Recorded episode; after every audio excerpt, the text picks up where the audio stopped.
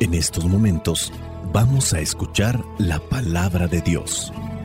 Dispón tu corazón para que el mensaje llegue hasta lo más profundo de tu ser.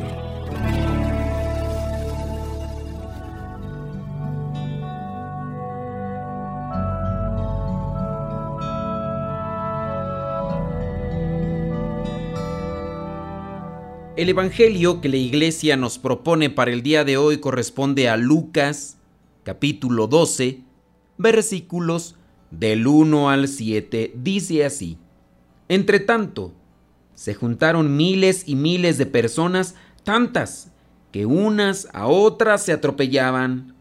Jesús comenzó a hablar dirigiéndose primero a sus discípulos. Cuídense de la levadura de los fariseos, es decir, de su hipocresía, porque no hay ningún secreto que no llegue a descubrirse, ni nada escondido que no llegue a saberse. Por tanto, todo lo que ustedes han dicho en la oscuridad se oirá a la luz del día, y lo que han dicho en secreto y a puerta cerrada será gritado desde las azoteas de las casas. A ustedes, amigos míos, les digo que no deben tener miedo de los que matan el cuerpo, pero después no pueden hacer más. Yo les voy a decir a quién deben tenerle miedo. Ténganle miedo al que, después de quitar la vida, tiene autoridad para echar en el infierno. Sí, ténganle miedo a él. ¿No se venden cinco pajarillos por dos moneditas? Sin embargo, Dios no se olvida de ninguno de ellos. En cuanto a ustedes mismos, hasta los cabellos de la cabeza, Él los tiene contados uno por uno. Así que no tengan miedo. Ustedes valen más que muchos pajarillos. Palabra de Dios. Te alabamos, Señor. Escuchar tu palabra es inicio de fe ti, Señor. Meditar tu palabra es captar tu mensaje de amor. Proclamar tu palabra, Señor, es estar embebido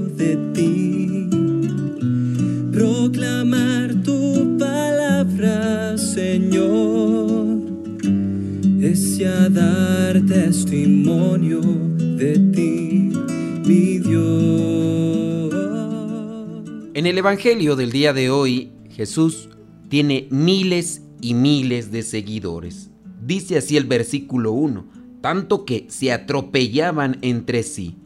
Después, dirigiéndose primero a sus discípulos, les dijo, cuídense de la levadura de los fariseos, es decir, de la hipocresía. En algún momento escuché una frase relacionada con la hipocresía. Dice que la hipocresía tiene piernas cortas, no puede avanzar mucho, no se puede vivir toda la vida fingiendo, hasta de aparentar se cansa uno. Debemos de reconocer y aceptar que la hipocresía es una actitud que invierte los valores. Quizá a lo mejor tenemos muy buena intención, pero la hipocresía contamina esa buena intención, esconde la verdad y muestra con la hipocresía uno esa fachada bonita que encubre y disfraza lo que viene a ser al final de cuentas la podredumbre que hay dentro de nosotros. Sepulcros blanqueados, dirá en algún pasaje también de la Biblia. En este caso, la hipocresía era la máscara aparente de la máxima felicidad a la palabra de Dios que escondía la contradicción de la vida de estos que se presentaban ante Jesús. Jesús quiere lo contrario, quiere coherencia. En otro pasaje de la Sagrada Escritura, el mismo Jesús dice, la boca habla de lo que el corazón está lleno. Debemos de esforzarnos en vivir realmente lo que guarda nuestro corazón si en su caso está Cristo. En el libro de los Proverbios encontramos versículos que nos pueden ayudar a reflexionar. Uno de esos versículos dice, por sobre todas las cosas, cuida tu corazón, porque de él mana la vida. Otro versículo dice, en el agua se refleja el rostro y en el corazón se refleja la persona. En la primera carta de Pedro dice que la belleza de ustedes no sea la externa, que consiste en adornos tales como peinados ostentosos, joyas de oro y vestidos lujosos, que su belleza sea más bien incorruptible, la que procede de lo íntimo del corazón y consiste en un espíritu suave y apacible. Esta sí que tiene mucho valor delante de Dios. Esa belleza es la que hay que cuidar. Hay uno de los salmos que dice, Crea en mí, oh Dios, un corazón limpio y renueva la firmeza de mi espíritu. Otro pasaje de los proverbios dice, que nunca te abandonen el amor y la verdad llévalos siempre alrededor de tu cuello y escríbelos en el libro de tu corazón. Contarás con el favor de Dios y tendrás buena fama entre la gente. Y ya para terminar con este repaso de versículos está también en Mateo, dichosos los de corazón limpio, porque ellos verán a Dios. Si todos los días hacemos ese esfuerzo de aquilatar en nuestro corazón la presencia de Dios, tenemos que reflejarlo en nuestras palabras y en nuestros actos. Si solamente buscamos llenarnos la boca con las palabras de Jesús, pero no nuestro corazón, entonces estamos cayendo en esa hipocresía. Cuídense de la levadura de los fariseos, es decir, de su hipocresía. Ellos hablaban de Dios, pero no vivían en Dios. Dice en el versículo 2, porque no hay ningún secreto que no llegue a descubrirse, ni nada escondido que no llegue a saberse, tarde o temprano. Yo tengo presente un versículo que va paralelo a este, y es el de Marcos capítulo 4 versículo 22. Tarde o temprano se conocerán las cosas. Si hemos hecho lo bueno y alguien levanta un falso o un mal testimonio, tarde o temprano la verdad saldrá a la luz. Si hemos hecho cosas malas y las estamos encubriendo con pequeñas cosas buenas, tarde o temprano también saldrá a la luz eso. Lo contrario a la hipocresía es la honestidad. Dejémonos iluminar también por la palabra de Dios. En el libro de los Proverbios dice un pasaje, a los justos los guía su integridad, a los falsos los destruye su hipocresía. En uno de los salmos dice, guarda silencio ante el Señor y espera en Él con paciencia. No te irrites ante el supuesto éxito de otros, de los que maquinan planes malvados. Dios responde a su tiempo. En otro pasaje del libro los Proverbios dice, el Señor aborrece a los labios del mentiroso, pero se complace en los que actúan con lealtad. Si hemos actuado con rectitud delante de Dios, si hemos sembrado verdad, si somos sinceros y leales y nos esforzamos por hacer el bien, en el tiempo de Dios cosecharemos justicia. No dejemos que nos domine la desesperación al ver cómo otros se ríen manifestando supuesto triunfo en la maldad, en la mentira, en la corrupción. Si nos definimos nosotros como seguidores de Cristo, dediquemos tiempo y seamos constantes en fortalecer nuestra honestidad, nuestra sinceridad, para ser verdaderamente congruentes. Vendrá, sí, el temor, vendrá el miedo, porque hay personas que se dedican a la violencia, que se dedican a la maldad, que se dedican a la injusticia, a la corrupción.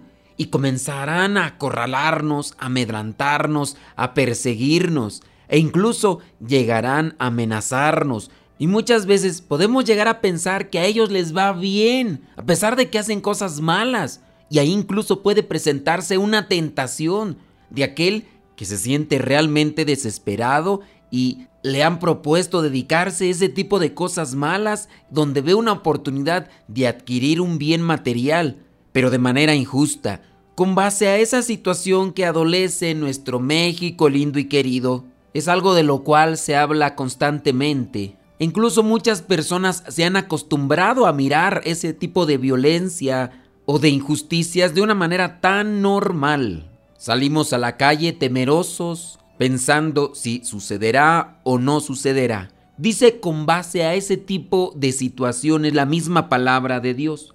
A ustedes, amigos míos, les digo que no deben tener miedo de los que matan el cuerpo, pero después no pueden hacer más. Yo les voy a decir a quién deben tenerle miedo. Ténganle miedo al que después de quitar la vida tiene autoridad para echar en el infierno. Sí, ténganle miedo a él. Hay personas que han sido atrapadas por la incongruencia, son hipócritas, se presentan dentro del templo, dentro de la parroquia, dentro de la capilla, con una cara, con una actitud e incluso con algunos signos religiosos. Solamente son para ocultar la corrupción que llevan en su interior. Hay algunos que están totalmente atrapados por esa hipocresía que incluso llegan a hacer una oración a Dios antes de cometer un delito e incluso asesinato. El número de esas personas cada día crece más porque la pobreza se extiende gracias a la corrupción, gracias a los gobernantes que se roban, que se aprovechan de sus puestos y de las instituciones que gobiernan, dejando al pueblo y a la sociedad sumergidos en la pobreza. Y no es una justificación la pobreza robar, pero sí podemos decir que eso ha llevado a muchas personas que no utilizan el razonamiento para salir de situaciones difíciles y se van por lo fácil, por lo práctico, pero así como escogen esa vida, también escogen una vida más corta. No se puede caminar muchos días cuando se está en el fuego cruzado. Tratemos de cultivar nuestro corazón en el amor, en la justicia, en la rectitud. Y si en algún momento llega a nuestra puerta a tocar de estas personas que han dejado contaminar su corazón con el humo del diablo y amenaza con quitarnos la vida, no tengamos miedo al que mata el cuerpo, pero sí hay que tenerle más bien miedo a aquel que sabe matar el cuerpo y que después nos puede llevar al infierno, es decir, al diablo. Quien se deja llevar por el humo del diablo entra en la corrupción, en la injusticia, y poco a poco vende su alma a aquel que lo hará sufrir en la eternidad. Dios cuida de nosotros mejor que a sus pajarillos. Él tiene contados los cabellos de nuestra cabeza. Él nos resguarda para la eternidad. El dejar de caminar en este mundo será algo que tarde o temprano llegará. No busquemos querer estar aquí hasta la eternidad. Busquemos más bien conocer el mensaje divino, esforzarnos en vivirlo y compartirlo a los demás. Nosotros valemos mucho más que las aves. La bendición de Dios Todopoderoso, Padre, Hijo y Espíritu Santo, descienda sobre cada uno de ustedes y los acompañe siempre. Vayamos a vivir la palabra. Lámpara es tu palabra para mis pasos, luz en mi sendero. Lámpara es tu palabra para mis pasos, luz en mi sendero. Luz, tu palabra es la luz. Luz, tu palabra es la luz.